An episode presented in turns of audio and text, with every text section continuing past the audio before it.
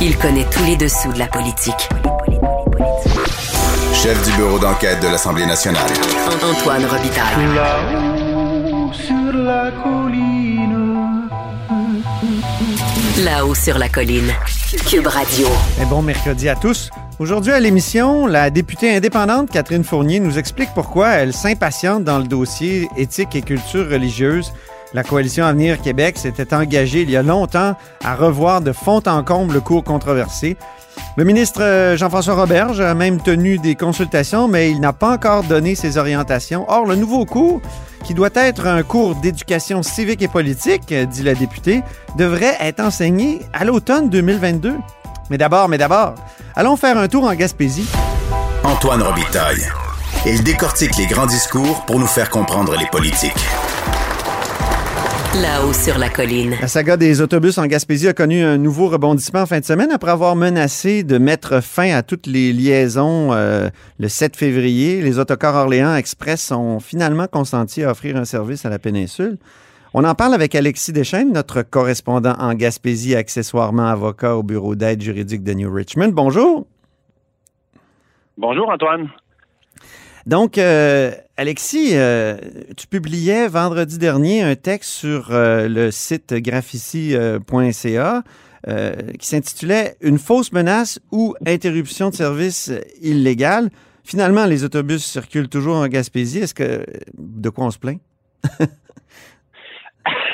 ben en fait, la semaine, écoutez, la menace de Keolis d'interrompre totalement les services d'autocar en Gaspésie, ça a soulevé beaucoup d'inquiétudes parce que euh, transport par autobus, pour ceux qui l'utilisent, Antoine, c'est souvent la seule option. On parle de personnes qui euh, ont parfois des, soins médicaux à aller chercher en ville, euh, qui peuvent pas prendre leur voiture, ou d'autres qui n'ont pas de voiture. Alors, lorsque finalement, vendredi en fin d'après-midi, Keolis a annoncé qu'elle ne mettrait pas fin unilatéralement à toutes les liaisons, c'est un soupir de soulagement.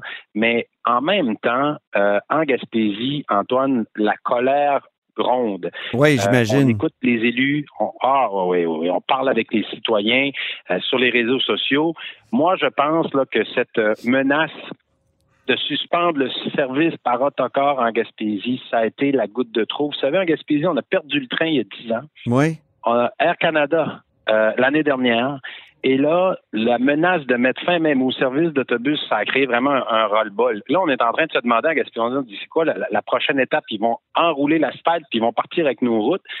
Il y a un roll-ball des Gaspésiens parce qu'on sent qu'on se fait ah oui, on, a l'impression de se faire traiter comme des citoyens de seconde classe et il y a comme quelque chose de terriblement achalant dans le fait de devoir revendiquer dans un pays riche comme le nôtre ce qui devrait être qu'un strict minimum garanti, tu sais, le, transport par autobus. Ah euh, oui. Bon, alors ceci étant dit, la colère, elle est là. Elle gronde, mais la colère peut être créatrice et euh, surtout si on peut la canaliser. Alors moi, ce que j'ai fait la semaine dernière en préparation de la chronique, parce que je voyais que cet enjeu-là est important ici, je suis allé lire la loi sur les transports, je suis allé m'informer sur la façon dont ça fonctionne, le service d'autocar en région Québec, et je me suis aperçu que les Gaspésiens avaient des recours contre ben oui. Express.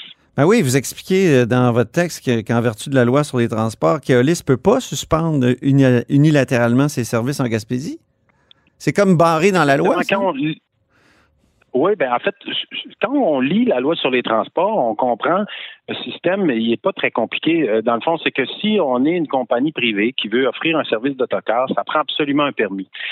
Le permis va être accordé sur la base de certains critères. Bon, la possibilité de rentabilité, est-ce que ça répond à des services, est-ce que la compagnie a les connaissances, euh, l'expérience, et euh, on va aussi, à travers le permis, bien sûr, contrôler la compétition. Donc, le permis, c'est une permission d'opérer. Mais ce qui est clair aussi, c'est que ça vient avec des obligations. Mhm. Parce que c'est un service essentiel. Alors, tu peux pas du jour au lendemain décider que tu arrêtes tout. La loi sur les transports établit de façon bien clairement que quand tu as un permis, tu es obligé de rendre les services qui sont inscrits dans ce permis. Et s'il n'y a qu'un article à connaître de la loi sur les transports, c'est l'article 43 qui dit que le titulaire d'un permis ne peut supprimer ou réduire ses services sans l'autorisation préalable de la Commission des transports. Pourquoi le gouvernement n'a pas fait valoir ça? Pourquoi le, gouvernement est.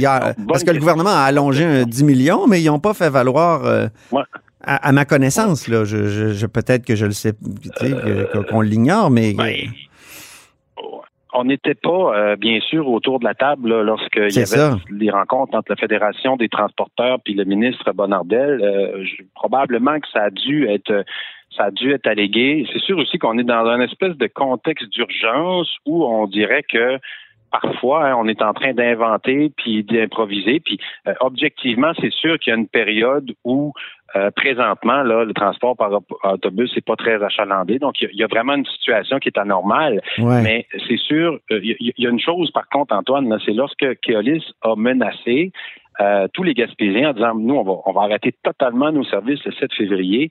Ça, c'était une fausse menace. Ça, c'était pas possible pour Keolis d'annoncer ça comme ça parce que elle avait, c'est vrai qu'elle avait soumis une demande à, la commission des transports pour suspendre, mais elle n'avait pas obtenu d'autorisation. Et vendredi, je préparais la chronique et j'ai appelé plusieurs fois à la commission des transports. Euh, et on m'a garanti qu'il n'y avait aucune décision qui avait été rendue à ce moment-là. Il n'y en a toujours pas qui a été rendue à ce jour. Donc, euh, Keolis ne pouvait pas là, décider unilatéralement dimanche dernier qu'elle cessait totalement ses activités en Gaspésie. OK.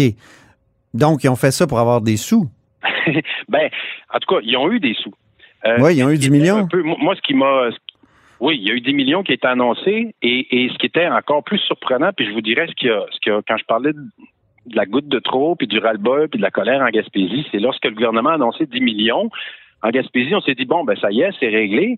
Mais non, Keolis a, a, tenu le discours jusqu'à jeudi soir. Le discours public de Keolis, c'était de dire, ben, on regarde ça. On n'est pas sûr. On n'est pas sûr que malgré 10 millions, on va continuer, on va, on va, on va continuer d'offrir le service. Et mhm. moi, c'est ce qui m'a motivé à aller lire davantage. Et euh, une chose importante qu'on s'aperçoit lorsqu'on lit la loi sur les transports, c'est que je parlais tantôt de l'obligation de donner un service. Si Keolis avait interrompu tel qu'elle le menaçait, unilatéralement ses services dimanche dernier, elle s'exposait à une sanction importante. elle aurait pu faire face à une demande de révocation de son permis en Gaspésie. Mhm. Et cette demande-là aurait pu être faite par le ministre des Transports, François Bonnardel. La commission aurait pu aussi, de son propre chef, entreprendre la procédure en, révocation. Et surtout, toute personne intéressée aurait pu le demander. Mhm. Donc, il y avait peut-être un jeu dangereux aussi qui était joué là, par Keolis, parce que si ils allaient de l'avant et ils interrompaient les services, un usager mécontent de la Gaspésie, puis ça serait pas très dur à trouver, aurait pu et demander la révocation euh, du permis de Keolis d'opérer en Gaspésie. Puis ça, c'est quand même une sanction qui est assez euh, radicale lorsqu'on mhm. est une compagnie de transport par autocar. vous êtes avocat, Alexis, euh, mais faisons-nous l'avocat du diable maintenant. Est-ce que est-ce que c'est payant? d'opérer des autobus en, Gaspésie pour une compagnie, pour une entreprise privée? Bon. Euh, j'ai des arguments là-dessus. Euh, mais la première chose qui, je pense, là, la première question qu'on doit se poser, c'est pourquoi exige-t-on qu'il soit rentable d'offrir un service essentiel? Ouais. Alors, c'est, moi, je pense que la première question, c'est est-ce qu'une personne qui habite à Chandler, à Gaspésie, qui doit obtenir des soins médicaux euh, à Rimouski et qu'il n'y a pas de moyen de transport, est-ce que cette personne-là, dans son droit à la dignité, euh, devrait avoir accès à une façon de se rendre à ses soins médicaux? Euh, si on pose cette question-là, la réponse c'est oui. Puis après ça, si on regarde à la rentabilité, on pourrait dire ben il y a d'autres services qui sont pas toujours rentables. Euh, à un moment donné, là, au Québec, il y a différentes régions qui sont plus éloignées. Il y a une question de distance. Puis il faut assurer à ces gens-là un minimum de services et transport par autocar, on n'est pas en train de demander euh, le 5G. On demande le service par autobus. Alors, euh, donc sur la rentabilité, ça fait partie, par contre, euh, tu sais, la question est très légitime, ça fait partie des critères que, que regarde la commission des transports, mais moi, je pense que c'est peut-être... Il faudrait, il faudrait abandonner ce critère-là, Alexis. Pour dire qu'au fond, c'est un, un service essentiel, puis que c'est l'occupation du territoire qui devrait l'emporter sur l'exigence de, la rentabilité? Oui, parce que si, si on poussait l'argument de la rentabilité, puis encore là, j'ai d'autres choses à vous dire, mais, mais si on acceptait ou si on se faisait démontrer que c'était pas rentable, ça veut dire quoi?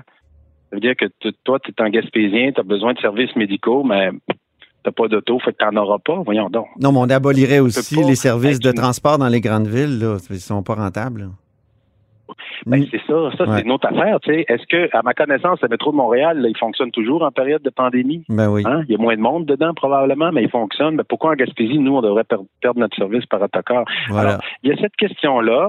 Euh, L'autre chose qui va être importante, là, c'est justement sur la rentabilité, parce que dans le discours politique euh, de Keolis des dernières semaines, il y a deux arguments principaux qui ont été avancés. Puis, si Keolis maintient sa demande, parce que ça, c'est un petit aparté important, là, euh, Keolis a, a accepté de maintenir ses services, mais à ma connaissance, ils n'ont pas renoncé à leur demande d'interruption de service. Ok, Ok. On n'a pas d'informations par rapport à ça.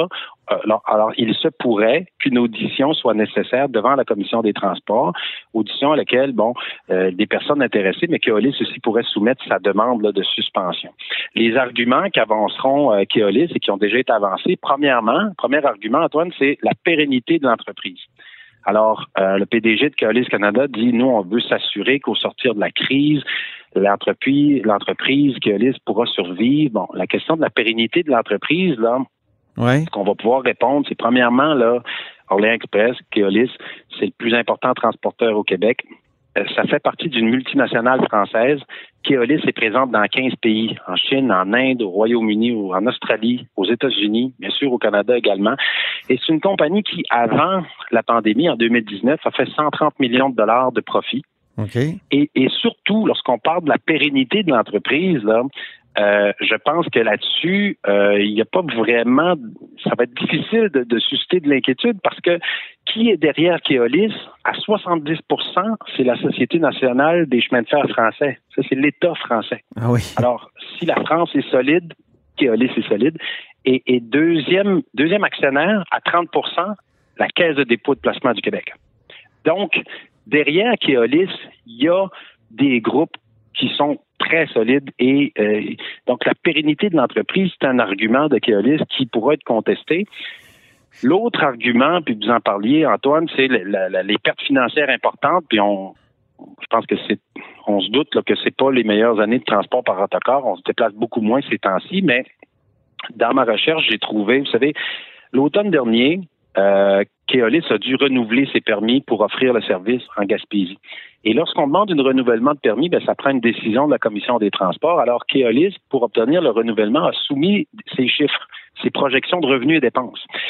Et ils sont frappés d'une ordonnance de confidentialité, donc on peut pas euh, les connaître. Mais par contre, ce qu'on peut savoir, c'est que le commissaire de la Commission des transports, lui, il les a analysés. Et ce qu'il a conclu dans sa décision, qui a été rendue le 14 octobre 2020, puis ça, c'est en pleine pandémie, c'est que les revenus projetés sont suffisants pour maintenir une rentabilité acceptable. Ben là. C'est écrit noir sur blanc en octobre 2020 par un commissaire de la Commission des transports qui se base sur les chiffres de Keolis.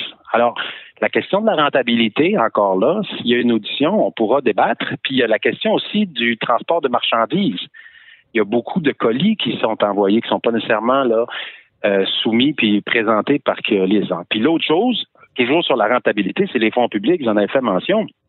10 Ouais. millions la semaine dernière, puis 8,2 millions cet été. Donc, 18,2 millions de dollars versés par Québec pour relancer puis euh, maintenir le service d'autocar en région. Ça, c'est plus de 2 millions de dollars par mois qui est versé, qui est versé à- à- aux transporteurs par autocar. Donc, euh, donc, il pourra y avoir un débat si Keolis veut continuer là, pour essayer d'interrompre euh, le service en Gaspésie. Puis les Gaspésiens, ce qu'ils vont plaider, c'est qu'on parle d'un service essentiel Mhm. et que, qui répond à un besoin qui est réel, puis aussi à une situation qui est temporaire. La pandémie ne durera pas toujours. Hey, moi, j'ai une idée. Au lieu de faire un troisième lien à Québec, Oui. qui pourrait coûter jusqu'à 10 milliards, là, et on pourrait euh, équiper la Gaspésie d'un service de transport acceptable. Hein? Puis comme ça, on pourrait débloquer le projet Ah. du tramway à Québec. Donc, on aurait deux régions heureuses.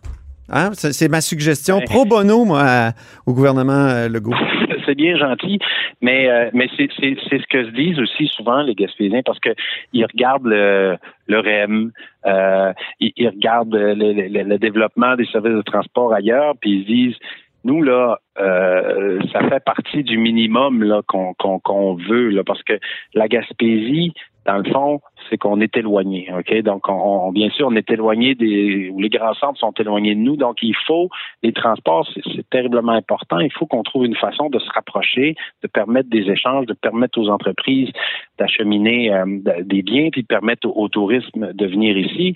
Donc, euh, transport, c'est terriblement important. Et, moi, je pense que plus que jamais, cette bataille-là, le si Keolis continue puis tente encore de faire interrompre les services, c'est une bataille que les Gaspésiens doivent absolument mener parce que, Antoine, le contexte a jamais été aussi favorable pour la Gaspésie.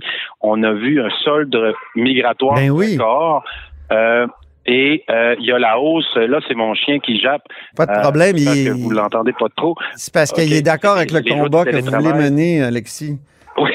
Il, il exprime son accord. il y a la hausse du il y a la hausse du télétravail et euh, le tourisme intérieur là.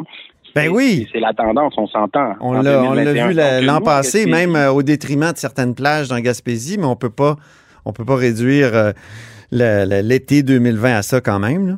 Il y a eu des bons côtés. Ben, en fait, ce que, ce, que, ce, que ça, ce que ça veut dire, là, c'est que euh, on a une occasion historique en Gaspésie, mais ce qu'il va falloir, c'est qu'on on soit capable d'accueillir les gens, accueillir des nouveaux arrivants, accueillir également euh, les touristes et le transport par autocar.